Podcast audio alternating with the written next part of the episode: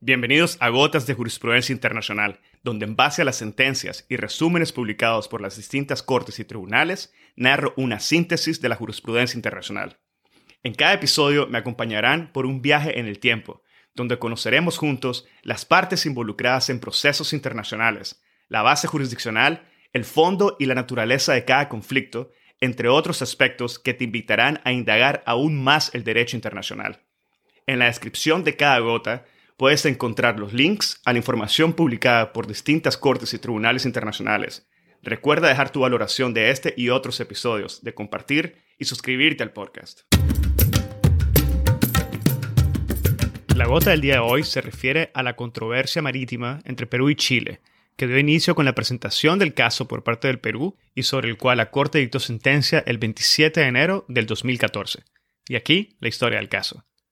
El 16 de enero del 2008, la República del Perú presentó una demanda contra la República de Chile respecto a una controversia relativa, por una parte, a la delimitación de la frontera entre las zonas marítimas de ambos estados en el Océano Pacífico a partir de un punto de la costa denominado Concordia, donde acababa la frontera terrestre establecida con arreglo del Tratado del 3 de junio de 1929, y por la otra, al reconocimiento en favor del Perú de una zona marítima situada dentro del límite de 200 millas marinas contadas desde la costa peruana y perteneciente por tanto al Perú, pero que Chile consideraba como alta mar. En relación a la posición de las partes, la Corte recordó en su sentencia que tanto Perú como Chile habían adoptado y presentado posiciones fundamentalmente diferentes. El Perú afirmaba que no existía un límite marítimo convenido con Chile y solicitaba a la Corte que ésta trazara una línea fronteriza utilizando el método de la equidistancia a fin de lograr un resultado equitativo. Chile, por su parte, afirmaba que la Declaración de Santiago de 1952 establecía un límite marítimo internacional a lo largo del paralelo que pasa a través del punto inicial de la frontera terrestre entre Perú y Chile y que se extiende hasta un mínimo de 200 millas marinas. En consecuencia, Chile solicitaba a la Corte que confirmara la existencia de dicha frontera marítima. El Perú manifestó además que más allá del punto en donde finaliza el límite marítimo común, él está autorizado a ejercer derechos exclusivos de soberanía sobre una zona marítima que se extiende hasta una distancia de 200 millas marinas contadas desde sus líneas de bases, a lo cual Chile respondió que el Perú no tenía derecho a zona marítima alguna que se extienda al sur del paralelo en el cual, según Chile sostenía, se situaba el límite marítimo internacional. En relación a la posición y pretensión de las partes, la Corte debía determinar si efectivamente existía un límite marítimo convenido, e inició considerando las proclamaciones de 1947, en las que Chile y Perú proclamaron de forma unilateral determinados derechos marítimos que se extienden hasta 200 millas marinas contadas desde sus costas respectivamente. Tras señalar la Corte que las partes estaban de acuerdo que las proclamaciones de 1947 no establecían por sí solas un límite marítimo internacional, la Corte las examinó únicamente con el fin de determinar si estos textos demostraban la existencia de un entendimiento de las partes respecto al establecimiento de un futuro límite marítimo entre ellas. La Corte observó que la redacción de las proclamaciones de 1947,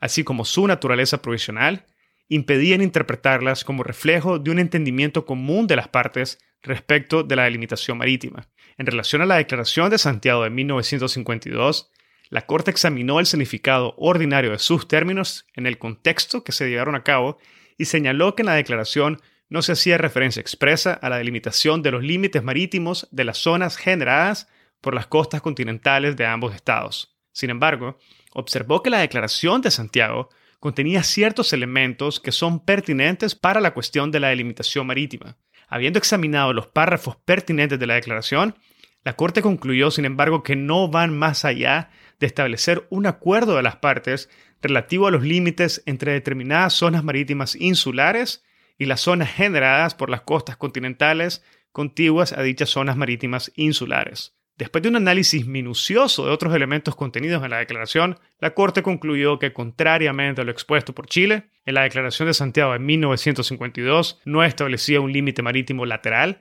entre Perú y Chile. Seguidamente, la Corte examinó los convenios aprobados por el Perú y Chile en 1954 y que Chile invocó en apoyo de su afirmación de que el paralelo constituía el límite marítimo. Entre los convenios de 1954, Chile destacó en particular el convenio complementario a la Declaración de Santiago de 1952, el convenio sobre medidas de vigilancia y control de las zonas marítimas de los países signatarios y el convenio sobre zona especial fronteriza marítima. La Corte no encontró mayor respuesta sobre las limitaciones de dichos convenios, pero sí es importante señalar que la Corte observó que la redacción del convenio sobre zona especial fronteriza marítima de 1954 reconocía la existencia de un límite marítimo. La Corte observó que el convenio no indicaba cuándo ni de qué manera se convino dicho límite, pero sí reconocía que había un reconocimiento expreso de las partes acerca de la existencia de un límite marítimo lo que solo podía reflejar un acuerdo tácito concertado de forma previa. La Corte recordó que en el caso sobre controversia territorial y marítima entre Nicaragua y Honduras en el Mar Caribe, ya había reconocido que el establecimiento de un límite marítimo permanente es una cuestión de gran importancia y que las pruebas sobre la existencia de un acuerdo jurídico tácito deben de ser convincentes. En el caso de Perú-Chile, la Corte tenía ante sí un convenio en que se consideraba estaba claro que entre las partes ya existía un límite marítimo a lo largo de un paralelo, pero reconoció que no se indicaba la naturaleza del límite marítimo. Para escuchar la gota de jurisprudencia internacional completa, debes de obtener tu membresía del podcast en el link indicado en la descripción del episodio.